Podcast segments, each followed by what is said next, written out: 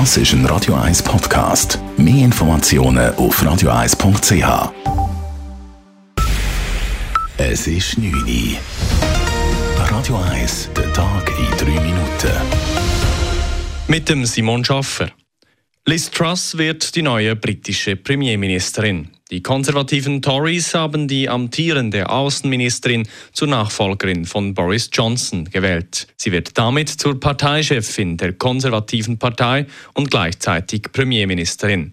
Die 47-Jährige setzte sich mit über 80.000 Stimmen gegen die 60.000 Stimmen des ehemaligen Finanzministers Rishi Sunak durch. Sie dankte daraufhin ihrer Partei für das Vertrauen, das in sie gesetzt werde. Thank you for putting your faith in me to lead our great Conservative Party, the greatest political party on earth. Außerdem lobte Liz Truss ihren Vorgänger Boris Johnson überschwänglich. Er habe den Brexit geschafft und sei gegen Wladimir Putin aufgestanden. Boris Johnson wird voraussichtlich morgen seine Rücktrittserklärung bei der Queen deponieren. Der Zürcher Regierungsrat will sich nicht in das Programm des Zürichfests einmischen. Dies erklärte Regierungspräsident Ernst Stocker heute bei der Beantwortung einer entsprechenden bürgerlichen Interpellation im Kantonsrat. Mit dem Vorstoß wollten FDP und SVP erfahren, was der Regierungsrat davon hält, dass der Zürcher Gemeinderat am nächsten Zürichfest ein Verbot von Flugshows und ein klimafreundlicheres Feuerwerk will.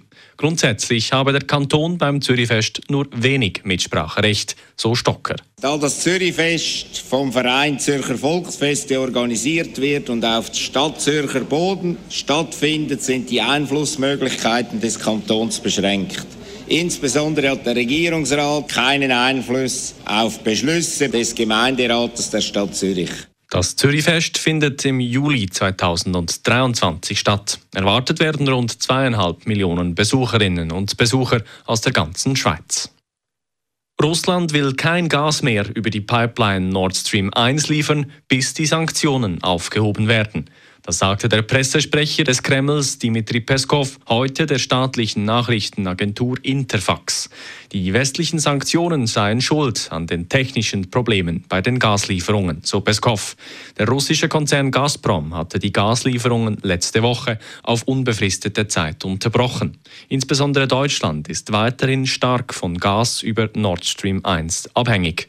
Zuvor waren von Russland reguläre Wartungsarbeiten an der Anlage als Grundlage gegeben worden. Im von russischen Truppen besetzten Atomkraftwerk Saporischschja wurde erneut der letzte der sechs Reaktoren heruntergefahren. Dies aus Sicherheitsgründen. Auf dem Gebiet rund um das größte AKW Europas im Süden der Ukraine fanden wieder Explosionen statt. Durch das Artilleriefeuer soll eine Hochspannungsleitung zerstört worden sein. Ein Großteil des Teams der IAEA, e der Internationalen Atomenergiebehörde, hat Saporischschja bereits wieder verlassen. Zwei Kontrolleure sollen noch vor Ort sein. Der Chef der Internationalen Atomenergiebehörde, Rafael Grossi, zeigte sich erneut besorgt über die Sicherheitslage in Saporischschja. Radio 1 Wetter. Heute in der Nacht steigt das Risiko für ein Gewitter an.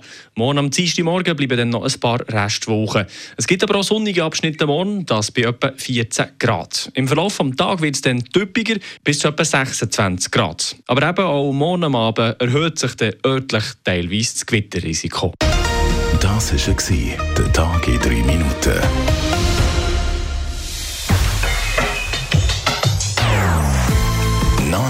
Musik auf Radio 1. Bei uns klingt Musik einfach besser. Non-stop. Radio 1.